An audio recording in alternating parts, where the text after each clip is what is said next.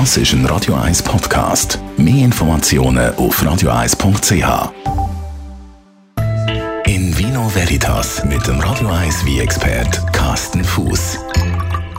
Carsten Fuß. Du hast mir gerade erzählt, du äh, hast ein äh, feines Erlebnis wieder mal gehabt. ja. Und zwar mit süßem Sherry. Ja, genau. Süßer Sherry, ja. Ich, ach, weiß ich gar nicht, wann ich das letzte Mal gehabt Wo bekommt man denn das? Ja, der süße Sherry, das ist ja ähm, wirklich so eine ganz spezielle Erfahrung. Das muss man schon gern haben.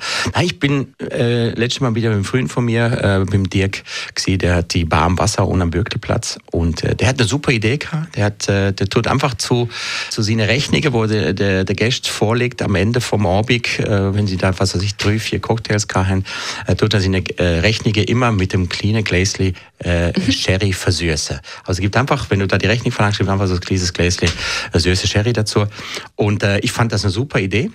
Und dann habe ich gesagt, eigentlich müsste ich mal drüber reden, weil süße Sherry, das kennt man so nicht.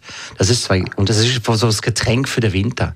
Das ist so am Abend einfach so gemütlich nach dem Essen, anstatt dass man sich irgendwie eine äh, ganze Packe Gurzli hintere schlätzt, einfach ein kleines Gläschen von. Der Zuckerwert ist aber der gleich. Weil der süße Sherry, speziell aus der Trubesorte Pedro Jiménez, ähm, ist äh, eine Spezialität aus Andalusien und ist wahrscheinlich der süßeste Wein der Welt. Also normalerweise, wenn man jetzt nicht äh, die Rechnung überkommt in der Bar am Wasser und dann Sherry trinkt, wann würde man denn sonst süßen Sherry trinken? Also zum Dessert, wenn er ja so süß ist, passt ja wie auch nicht. Dann schon eher einzeln.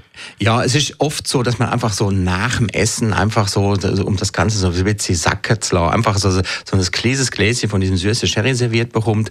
Äh, vielleicht wird noch ein bisschen Mandelgebäck oder so etwas dazu gereicht.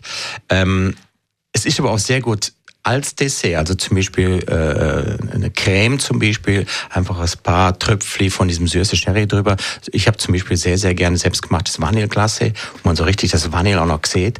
Und dann einfach ein bisschen von diesem süßen Sherry drüber ziehe, dass es so, so Fäden zieht.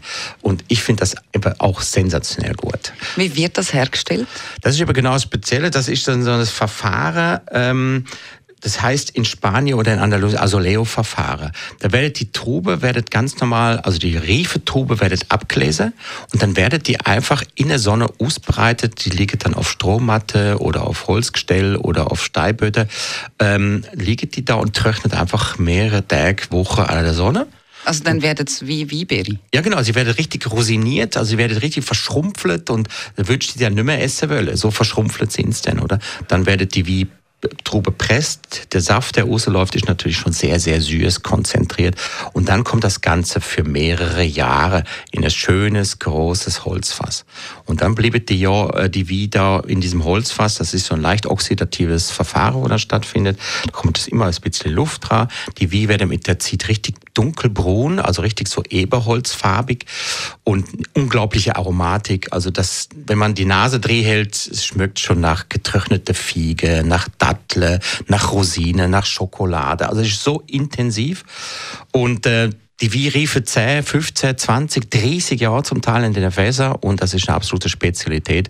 Bei uns noch nicht so äh, angekommen, äh, weil vielleicht für die meisten doch einfach nur einfach ein bisschen zu süß ist. Ähm, dann wird das meistens in kleine Flaschen nur abgefüllt und ähm, man kann, ich würde mal sagen, also zwischen 20 bis nach oben hin keine Grenze gesetzt. Äh, Franken kostet so ein kleines Fläschchen, was sind das, 3 Dezi, 3,5 Dezi wahrscheinlich kostet das. Also man kriegt alle Varianten, oder? Aber es ist lohnt sich wirklich. Aber es ist, der Vorteil ist, wenn du mal eine Flasche aufgemacht hast, du kannst auch da Wochen, Monate lang vor trinken, weil da, wenn die, das passiert nichts. Ja. Das ist, äh, das ist ja schon wie eingemacht. Wie ist schon wie eingemacht, wie einkonzentriert. Also da kannst du wirklich die Flasche aufmachen, das Glas heute trinken, in drei Wochen nochmal das Glas, in vier Wochen nochmal das Glas und dann kannst du langsam diese halbe Flasche so langsam wegtrinken.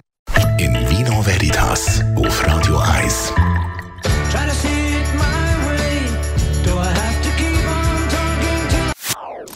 Das ist ein Radio 1 Podcast. Mehr Informationen auf radio1.ch.